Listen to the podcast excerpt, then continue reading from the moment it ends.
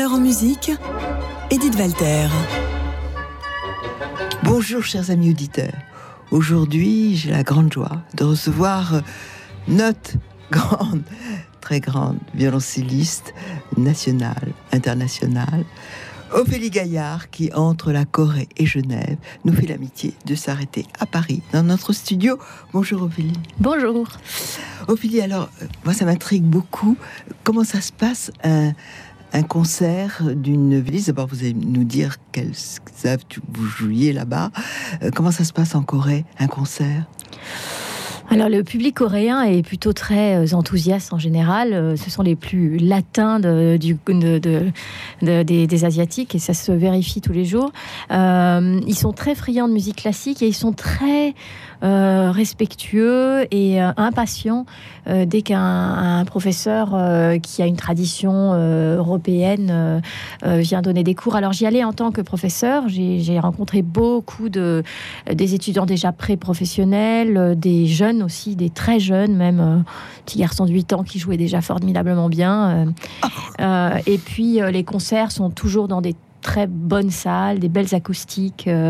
là, en l'occurrence, une, salle magnifique, tout en bois. Enfin, les conditions pour la musique classique sont vraiment très favorables. Et je dois dire que le,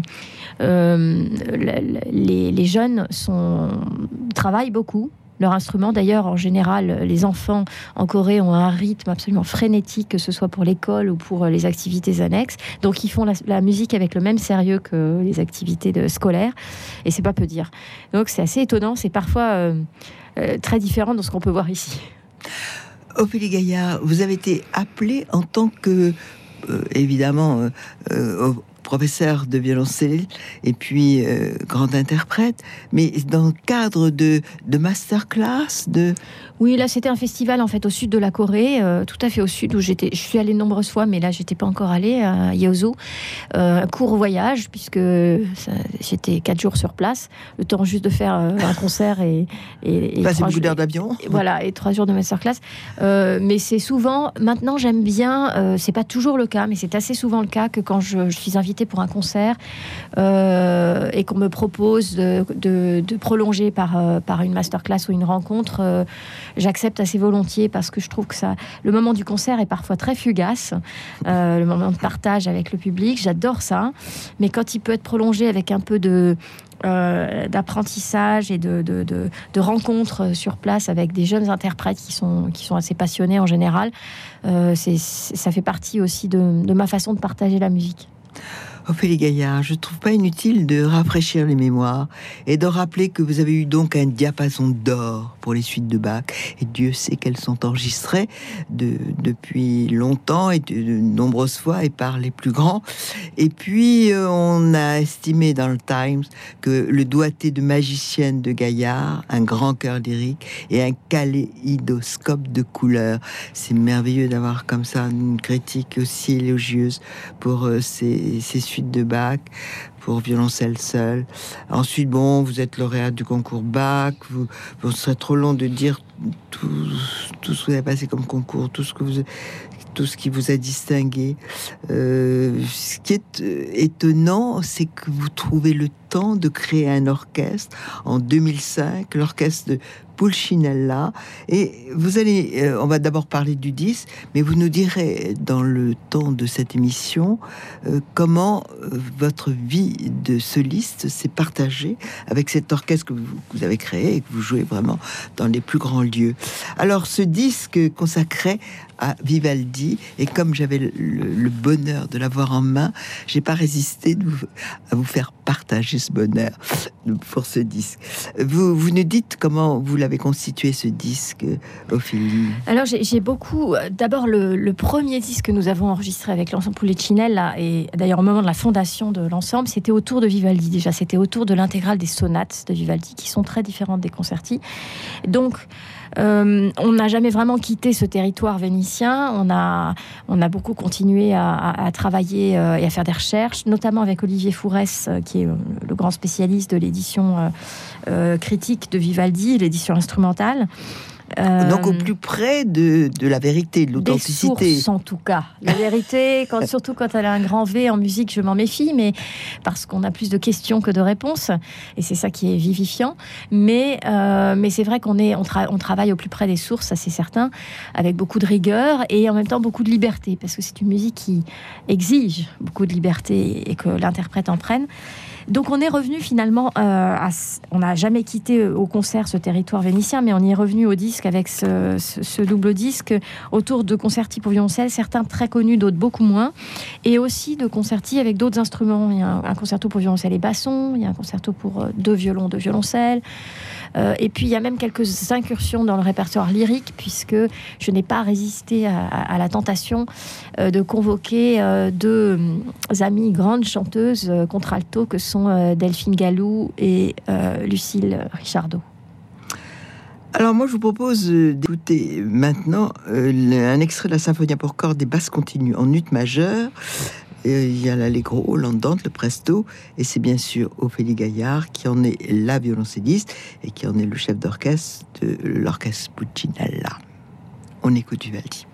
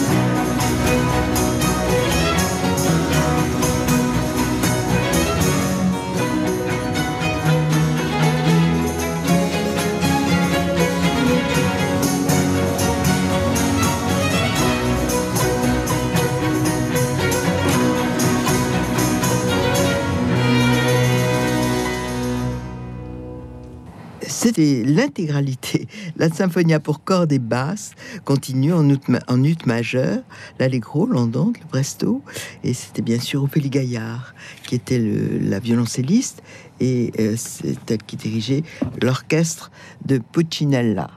Voilà. Alors, euh, Ophélie, vous nous parlez de, de ce disque. Vous en avez déjà, vous l'avez déjà évoqué, et euh, j'ai essayé de choisir justement des instruments différents, des mais vous nous parlez du prêtre roux en général et ce, ces concertos. Il en a écrit un très grand nombre et il était très amoureux de cette forme. Euh, oui, on sait, on sait assez trop peu, je trouve, qu'il a vraiment. Il ne jouait pas du violoncelle. Hein, mais euh, certainement qu'il aimait beaucoup cet instrument, puisque seul le basson a eu l'honneur d'avoir autant de concertos, euh, et encore même il y en a moins, euh, que le violoncelle. Il y en a 27, c'est considérable. Donc j'ai l'impression qu'il confie au violoncelle un registre d'expression qui est assez différent, très personnel, exactement. Je trouve plus expressif que jamais. Très intime, et il y a à la fois, là on vient d'entendre bon, dans la symphonie, le, côté beaucoup plus hommage à la danse, mm. avec une rythmique voilà, très forte, euh, beaucoup de. Et c'est ça, Venise aussi, c'est la fête, c'est la, euh, c'est, la jubilation même euh, de la virtuosité. Mais il y a aussi ces grands moments d'introspection. Et de ce qu'on appelle en chant le, le cantabile, c'est-à-dire cette façon que tout d'un coup le violoncelle devient presque une voix et porte un chant qui est vraiment très directement lié aux planches des théâtres qu'il fréquentait assidûment. On a l'impression que c'est vraiment l'instrument qui fait le lien entre son, sa dimension d'homme d'opéra qu'il était, fasciné par les chanteuses, euh, au plus près des chanteuses, et, euh, et en même temps cette, euh, cet homme de foi aussi. le prêtre roux.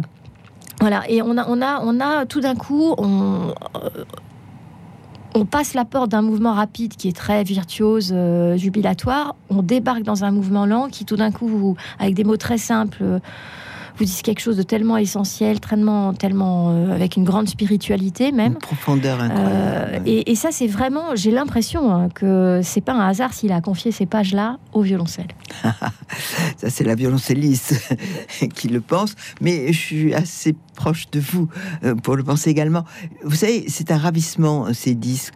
On, on, les écoute, on les réécoute parce que ce que vous dites parfaitement, c'est tellement euh, divertissant, tellement varié euh, que euh, on passe en effet d'un univers à l'autre. C'est un peu comme Jean-Sébastien Bach, il a tout ce, Vivaldi. Hein. Oui, Ils sont contemporains. Bon, il y en a un qui, qui naît au soleil et puis l'autre qui vit dans, dans la qui naît dans la brume.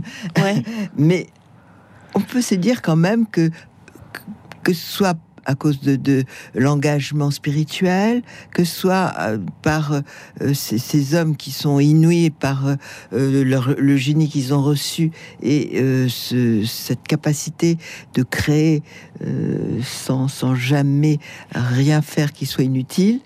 Euh, c'est moi j'aime bien faire ce parallèle. Oui, oui, je, trouve. D'ailleurs, il y avait une grande admiration euh, réciproque. Euh, réciproque, je sais pas surtout. Oui, de, enfin Bach, à Vivaldi. Bach, exactement, a énormément s'est inspiré de Vivaldi, y compris jusqu'à voilà jusqu'à la façon d'ornementer, de, diminuer, comme on disait à l'époque.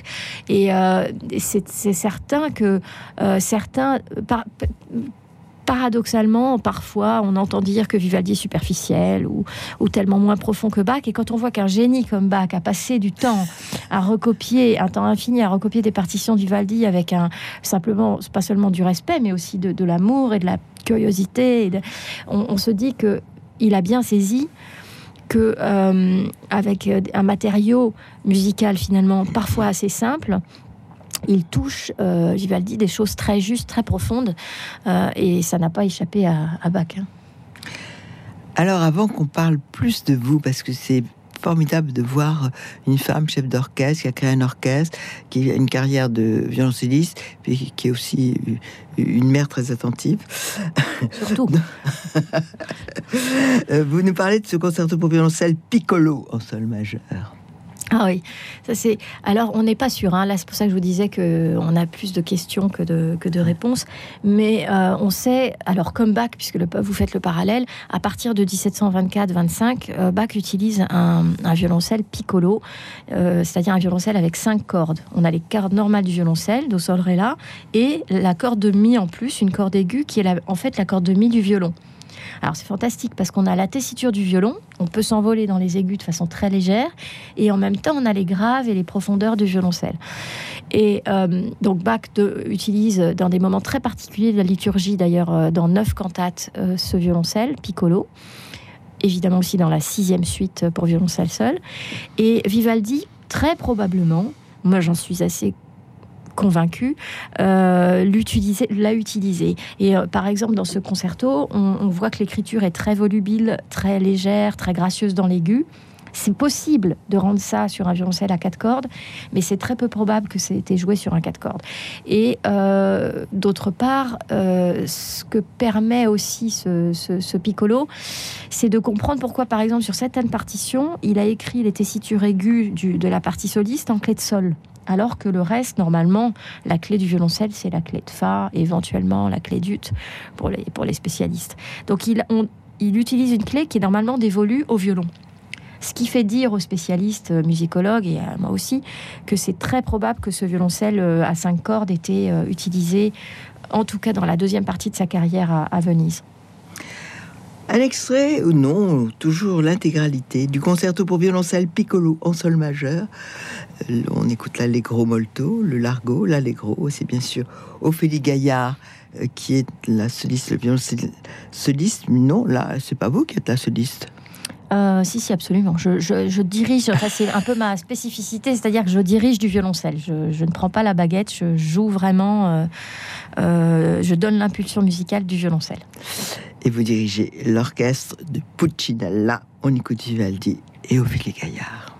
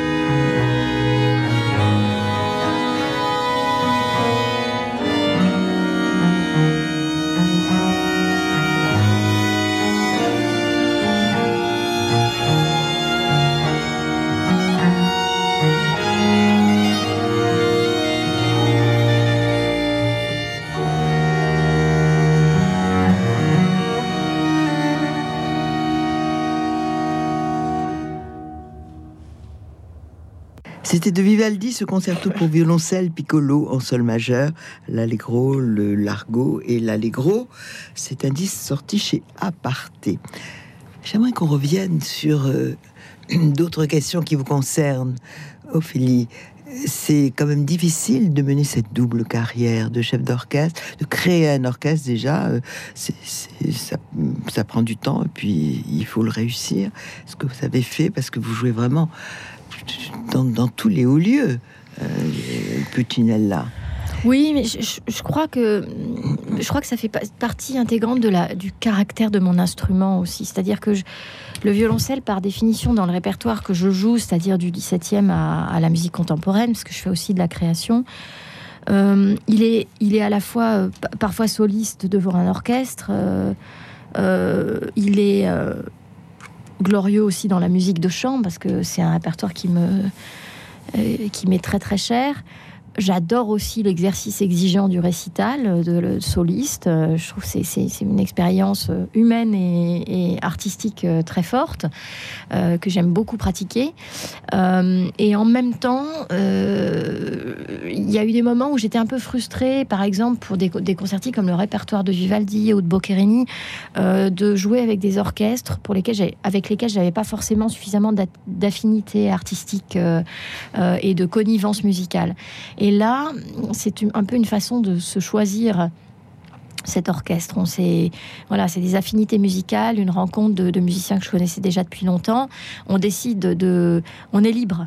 C'est ça l'essentiel. C'est exigeant évidemment, c'est fatigant là, d'être libre, mais c'est en même temps ça permet de choisir les programmes, de choisir la façon dont on fait les choses, d'être euh, très collé- on est très collégial dans la façon de travailler. Et puis, ça permet aussi de faire un peu des projets fous hors, hors contexte musical, c'est-à-dire d'être une après-midi en répétition très fouillé très précis sur un répertoire, le soir en concert et le matin de faire une intervention, euh, par exemple à l'hôpital Necker ou, ou, comme j'ai fait ce matin euh, avant de venir, euh, un atelier avec des enfants à la Courneuve qui, pour certains, parlent à peine français et qui tout d'un coup se révèlent des, des petits bonshommes passionnants parce, qu'on, parce que simplement on leur apporte de la musique dans leur lieu de vie quotidien. C'est ça aussi le sens de Pulcinella, c'est un engagement musical sur du répertoire euh, essentiellement euh, historique, 17e, 18e, début 19e. Et c'est aussi un engagement euh, humain, humaniste. Voilà, ça nous permet de faire des choses un peu folles, mais je pense assez importantes.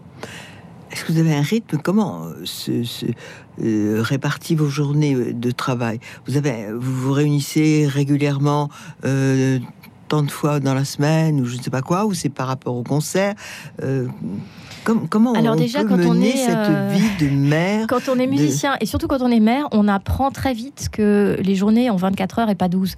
Euh, je me suis demandé si vous n'avez pas une grâce spéciale et si on n'en avait pas rajouté quelques-unes en plus. Non. Non, malheureusement, j'ai pas encore trouvé le secret de ça. Par contre, j'ai trouvé le secret de, de, de, de, se dire que effectivement les nuits sont parfois courtes et, et, et quand on est, euh, c'est pas grave en fait quand on est euh, passionné, euh, on se nourrit aussi de, ce qu'on fait. Donc il m'arrive très récemment, j'ai monté le, concerto du Tilleux. J'ai le souvenir de quelques bonnes parties de nuit passées à, apprivoiser la partition jusqu'à la, vraiment la maîtriser. Euh, mais c'est très, c'est très important aussi de travailler dans des temps différents. Euh, mais vous n'avez pas un rythme très précis pour euh, votre orchestre Puccinella Alors pour l'orchestre, c'est par rapport au concert. C'est vraiment en fonction du, du, planning des concerts. On essaye de, regrouper un peu les, les productions. On n'a pas du tout la discipline qu'a un quatuor à cordes, par exemple, de se réunir tous les jours. On, travaille vraiment sous forme de sessions assez euh, rapprochées. Ce sont des musiciens qui ont des vies euh, aussi dans d'autres. Par ailleurs, bien sûr, certains sont certains sont solistes, certains sont professeurs, certains sont des anciens élèves aussi à moi. Je tiens beaucoup à cette dimension. Euh, de comment dirais-je J'aime bien mettre, le pied à l'étrier à des jeunes gens dans, dans, ce métier qui est quand même extrême, extraordinairement difficile. donc c'est aussi une façon de mélanger les générations cet ensemble et d'avoir des, je vais pas dire des seniors, mais disons des gens un peu plus aguerris qui, euh, qui aident des plus jeunes à faire leurs armes. Donc ça fait aussi partie du, du processus. Mais bien sûr, on se réunit euh, de façon assez libre et euh, de façon surtout très dense au moment des concerts, au moment de la préparation d'un enregistrement, dans des moments comme ça forts de l'année. Alors le, prochain, moi j'ai souhaité qu'on puisse entendre un certain nombre de concertos euh, totalement différentes dans la mesure où leur formation euh, est différente. Et là, vous avez parlé justement de concerto pour deux violons et deux violoncelles. Absolument. Hein, mhm. je ne connais pas d'autres concertos en vendeur de Vivaldi pour deux violons et deux violoncelles. Si, il y en a deux. Alors, en dehors de, il y a un autre concerto de Vivaldi pour cette formation. Ah oui, pour de Vivaldi. Voilà, qui est plus connu, mais nous on a choisi de mettre en lumière celui-ci qui est, génial et peu connu. Euh, mais chez d'autres compositeurs, c'est assez rare. En fait, c'est vraiment assez rare. Euh, c'est une espèce de, de, de c'est très, c'est très étonnant. On a vraiment l'impression d'avoir deux couples qui qui, qui, qui dialoguent, qui se battent, qui, enfin, c'est une sorte de, de vraiment de, de joute. Euh, virtuose. Et puis le mouvement lent est un, sommet, je crois. Et on a, on a vraiment pas mal travaillé sur euh, l'ornementation de ce mouvement lent euh, selon des sources. parce qu'on a beaucoup de sources en fait de Vivaldi, de la façon de, dont il, la, la façon qu'il avait d'ornementer, qui est évidemment en général improvisée. Euh, mais il a aussi laissé euh, des, des, sources qui sont pour la plupart inédites, et ça c'est la, la, chance de travailler avec euh, Olivier Fourès, ce qui nous permet de se mettre dans cette... d'être au plus près. D'être au plus près, d'être comme dans les doigts de, du prêtre roux, et, et d'improviser sur le moment de l'enregistrement des diminutions qui, on l'espère, ressemblent à celles qu'il pouvait faire. On écoute ce concerto pour deux violons et deux violoncelles en ré majeur. Et on va entendre l'allegro, le largo, et encore l'allegro. C'est bien sûr Ophélie Gaillard au violoncelle. Et en tant que chef d'orchestre, elle dirige l'orchestre Puccinella. On écoute Vivaldi.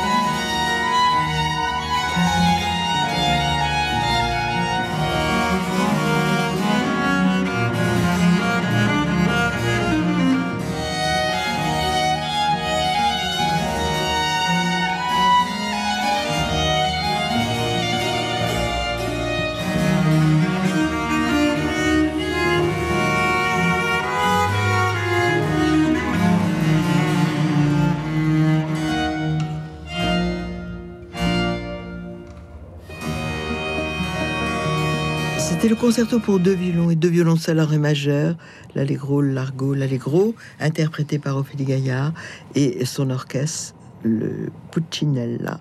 C'était évidemment du Vivaldi. Donc euh, euh, le, le violoncelle, mais vous êtes aussi, vous enseignez aussi à Genève. Vous avez une classe très importante à Genève. Oui, c'est une partie importante de, effectivement de mon activité de musicienne. J'ai d'ailleurs euh, décidé de de, m'établir quand je suis à la maison euh, près, de, près de Genève pour cette raison. Euh, et c'est une classe de violoncelle euh, moderne, donc, mais où j'enseigne aussi la pratique sur instrument historique, par ailleurs. Et voilà, c'est aussi une grande responsabilité, euh, mais c'est très enthousiasmant, très enrichissant aussi pour moi. Et c'est une espèce comme ça avec des, jeunes gens euh, qui sont à, l'orée de leur, euh, leur avenir professionnel, de leur développement professionnel. C'est pas simple parce que c'est une carrière qui est vraiment très très exigeante et difficile. Donc les enjeux sont grands, les attentes des élèves sont grandes. Euh, mais je- je- je- j'essaye de relever ce défi et d'être à la hauteur de cette euh, responsabilité-là. Et c'est beaucoup de moments de, bonheur aussi euh, de fréquenter ces jeunes étudiants. Le violoncelle en France, c'est- vraiment l'instrument sans doute qui rend les, les- la France la plus, la plus contente, la plus fière, Mhm. euh, parce que depuis euh, beaucoup de générations, c'est incroyable l'éclosion de, des violoncellistes de très très grande qualité. C'est presque difficile, plus difficile de devenir une grande violoncelliste en France qu'ailleurs, tellement le niveau est élevé. Ah oui, c'est vrai que bah, bah, la question se pose aussi d'ailleurs pour les, les- les étudiants, justement. euh, C'est que le- la barre est quand même très haute. Très haute. Euh, C'est c'est vrai, mais tant mieux. C'est quand même une.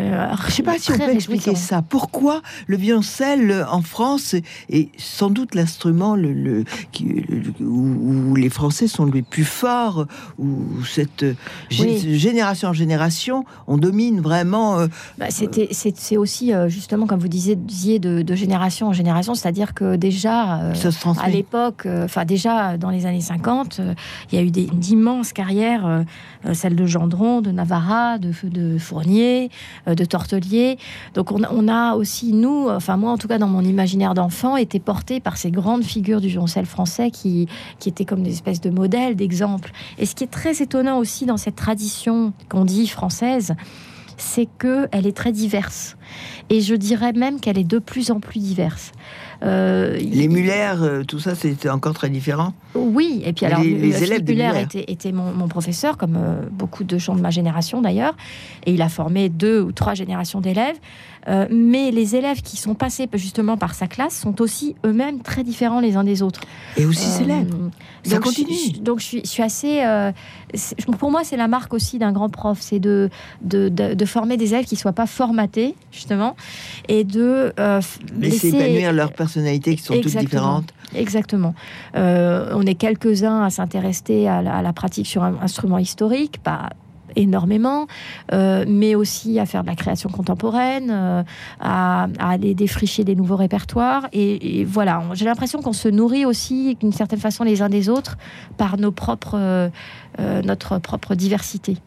Ophélie, vous qui êtes tellement attentive à ce que vous pouvez justement transmettre, à ce que vous apportez à vos élèves, que ce soit de n'importe où dans le monde, puisque vous êtes appelé à diriger des masterclass un peu partout, plus euh, ce que vous enseignez à Genève, est-ce que vous estimez, est-ce que vous recommandez à des jeunes de commencer le violoncelle ou euh, c'est pour vous, j'imagine, l'instrument qui a toujours été votre choix Est-ce que vous estimez, c'est très difficile le violoncelle, c'est compliqué, c'est un instrument très grand, difficile à, transporter. Euh, Est-ce que vous estimez que euh, il faut pas trop de violoncellistes? Euh, bah, la question est double. Il y a, Oui. j'aurai jamais assez de violoncellistes et d'amateurs, euh, d'amateurs au sens noble du terme, euh, de gens qui, qui nourrissent leur vie et leur imaginaire et leur sensibilité en jouant du violoncelle. Donc il n'y en aura jamais assez. Et c'est toujours une- un petit miracle, une épiphanie de voir, euh, par exemple, là en Corée la semaine dernière, un petit gamin de 8 ans commencer le prélude de la première suite de Bach. Quel que soit son style, peu importe. C'est, tellement, il était tellement irradié par cette musique que c'est, ans. oui, que voilà, c'est enthousiasmant de voir ça et il y en aura jamais assez parce que c'est une musique qui rend plus grand, quel que soit l'âge qu'on a. Euh, pour autant, c'est vrai que parfois j'ai un peu des angoisses en tant que professeur en me disant on forme des, une excellente euh, batterie de, jeunes violoncellistes et avec l'espoir qu'ils trouvent du travail, hein, avec l'espoir qu'ils puissent en vivre dignement et, et qu'ils puissent, parce que c'est quand même un engagement qui est total et, et extrêmement euh, c'est un challenge immense de choisir cette profession-là. Donc c'est vrai, c'est vrai que la question se pose et euh, on ne peut pas y répondre forcément non plus en tant que enfin, il y a quand même beaucoup d'orchestres. Il y a quand même beaucoup d'orchestres. On n'est pas forcé de de, de, de, faire une carrière de soliste. et puis on a besoin de, aussi de professeurs pour former ces jeunes violoncellistes des futures générations. Et puis la musique de chambre est, sans limite. Et voilà, donc moi je, je parie toujours, je suis, une optimiste de nature. De toute façon, je pense que le pessimisme est un luxe qu'on on peut pas se permettre. Euh, euh, donc je me dis que voilà, ils vont trouver chacun leur chemin, leur voie. Certains arrêteront peut-être, certains trouveront euh, euh, quelque part sur notre planète la possibilité d'épanouir leur, leur talent. J'imagine c'est une jouissance incroyable de, de ce son du violoncelle, d'être capable de sortir ces, sonorités.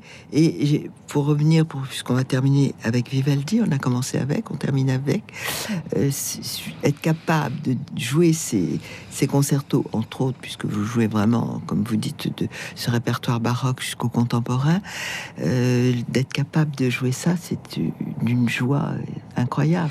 Oui, c'est vraiment euh, de l'ordre de la jubilation, mais c'est, mais sans aller jusqu'à Vivaldi, hein, ce matin, le, euh, des, je faisais essayer euh, donc le violoncelle à des, enfants parce qu'en fait je, faisais un concert, mais j'aime bien aussi leur faire justement sentir les vibrations de l'instrument, toucher la caisse de l'instrument et, et, ça ça transforme un regard, ça transforme une, une, façon, une posture du corps, même si des, des, des, jeunes enfants comme ça en école élémentaire. Donc c'est, vrai que c'est un pouvoir énorme de, de, déjà de cet instrument particulier de violoncelle qui est très près du corps et très imposant. Et puis alors évidemment, euh, quand ça s'incarne dans la musique de Vivaldi, euh, je pense que on fait le plus beau métier du monde, c'est sûr.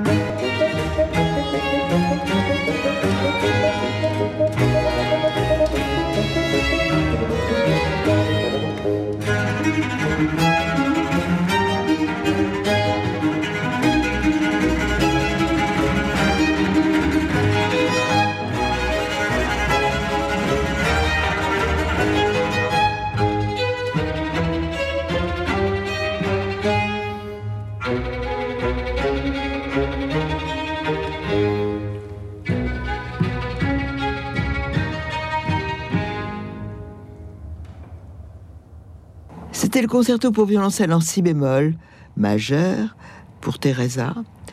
Vous avez entendu le larghetto et le concerto pour violoncelle en la mineur, l'allegro. Et je vous rappelle que c'est un disque interprété par Ophélie Gaillard et son orchestre Puccinella. Et puis je rappelle aussi que ces deux disques merveilleux consacrés à Vivaldi sont sortis chez Aparté. Puis je rappelle que vous pouvez nous retrouver en podcast pendant longtemps sur vos téléphones, sur vos ordinateurs, enfin partout, nuit, jour, et moi-même la semaine prochaine. Au revoir.